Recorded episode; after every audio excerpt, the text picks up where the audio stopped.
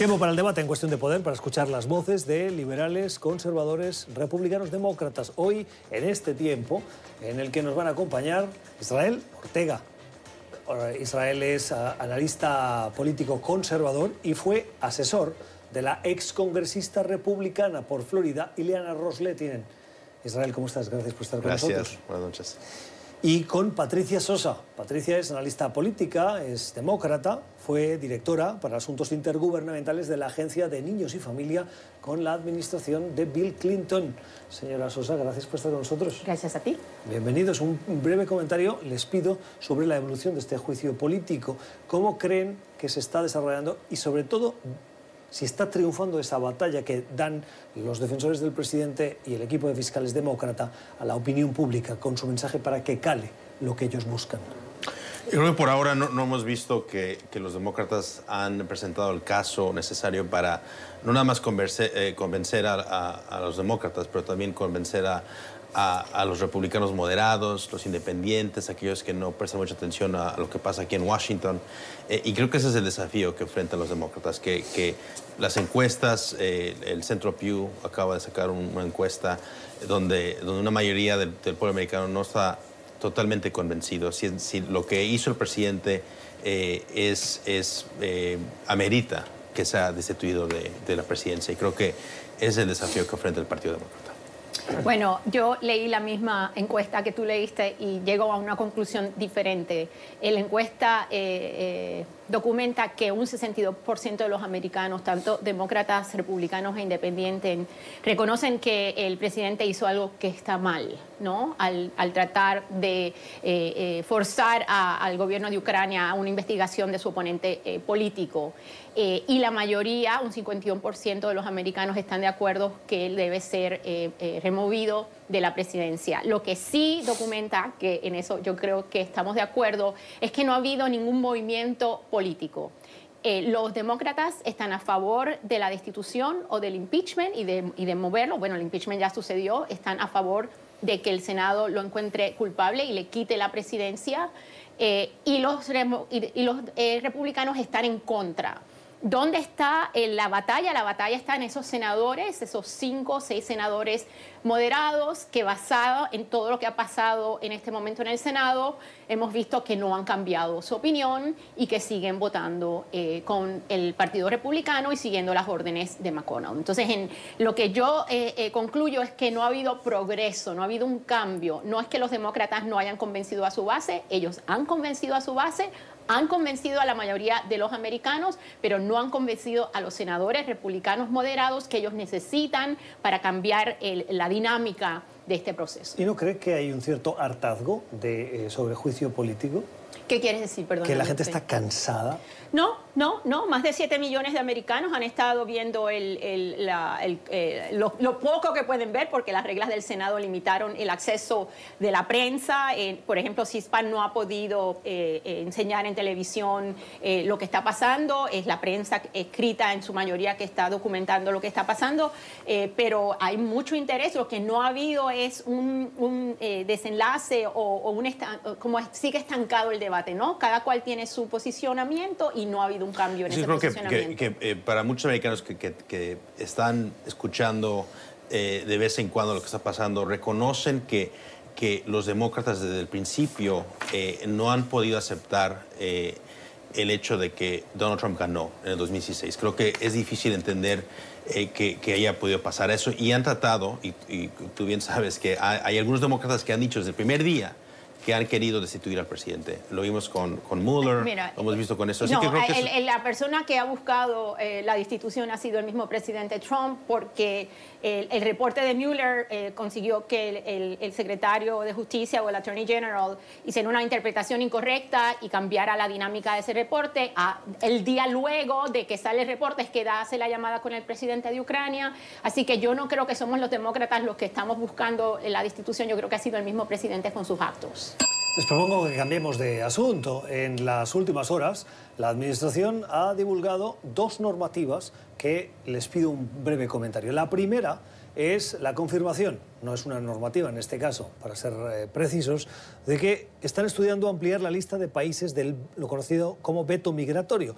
Se podrían o se están estudiando países como Bielorrusia, Myanmar, Eritrea, Kirguistán, Nigeria, Sudán y Tanzania. Y dice el presidente estadounidense que es necesario para eh, poner a salvo a Estados Unidos y ampliaría una lista que se remonta a enero del 2017. La segunda es una normativa, en este caso sí, que el Departamento de Estado pone en vigor para que eh, se limite la llegada de eh, mujeres que están embarazadas en avanzado estado de gestación con el objetivo de lo que los movimientos conservadores políticos hablan de los bebés ancla que es aquel bebé que nace en Estados Unidos y que constitucionalmente tiene derecho a ser estadounidense.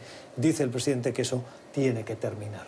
Un comentario sobre cada una de estas iniciativas. Eh, sobre los países donde van a vetar eh, eh, los inmigrantes o, o, prohibir en su totalidad que entren, fijas que no son países cristianos, son todos países musulmanes y con Myanmar, que creo que es un país, país mayormente eh, budista, eh, sigue en línea de, que vemos una preferencia por los eh, países cristianos y una discriminación bastante consistente en contra de los países musulmanes.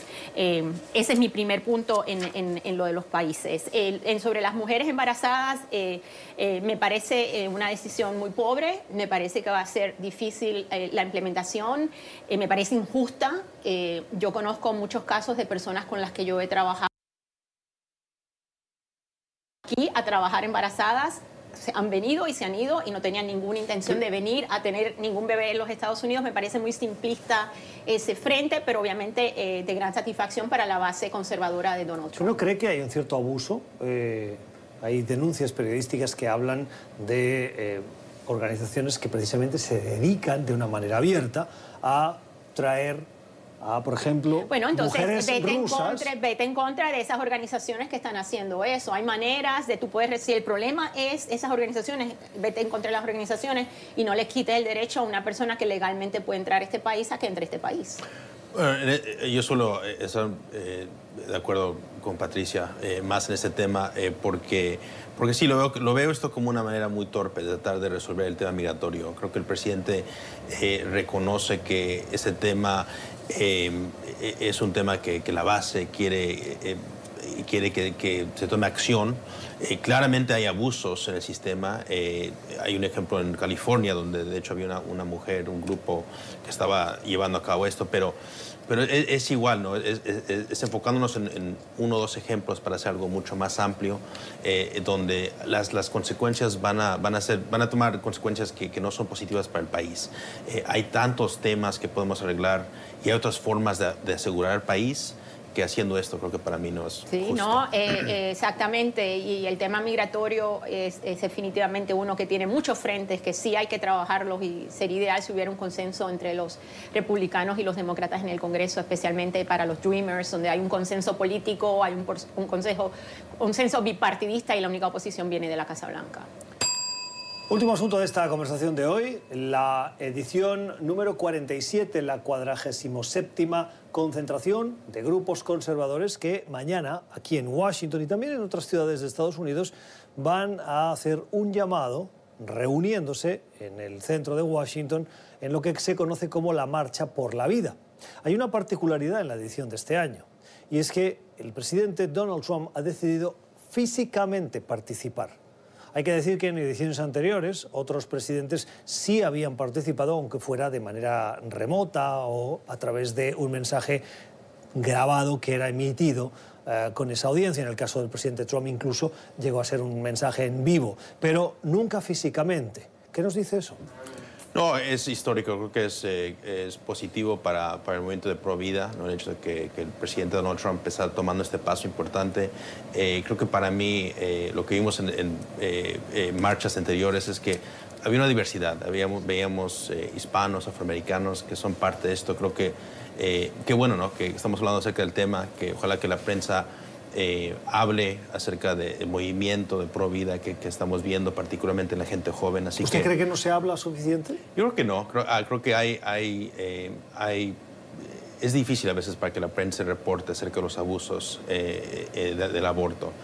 lo vimos esto con un ejemplo de un doctor Gosnell en Filadelfia, que fue horrible lo que pasó, una película que, que, se, que se, filmó, pero se limita, ¿no? Se limita que se cubra acerca del tema. Así que qué bueno que, que el presidente va a ir, ojalá que esto le dé más aliento al movimiento. ¿Cree que esta administración tendría que seguir impulsando un intento para que la Corte Suprema revierta la legalización del aborto en Estados Unidos? Creo que e, ese es eh, el, lo que, lo que el, movimiento de vida debería tener cuidado, ¿no? porque hay, hay una tentación de ir demasiado, ¿no? de tratar de cambiar a lo que ya es un presidente de la Corte Suprema por tantos años.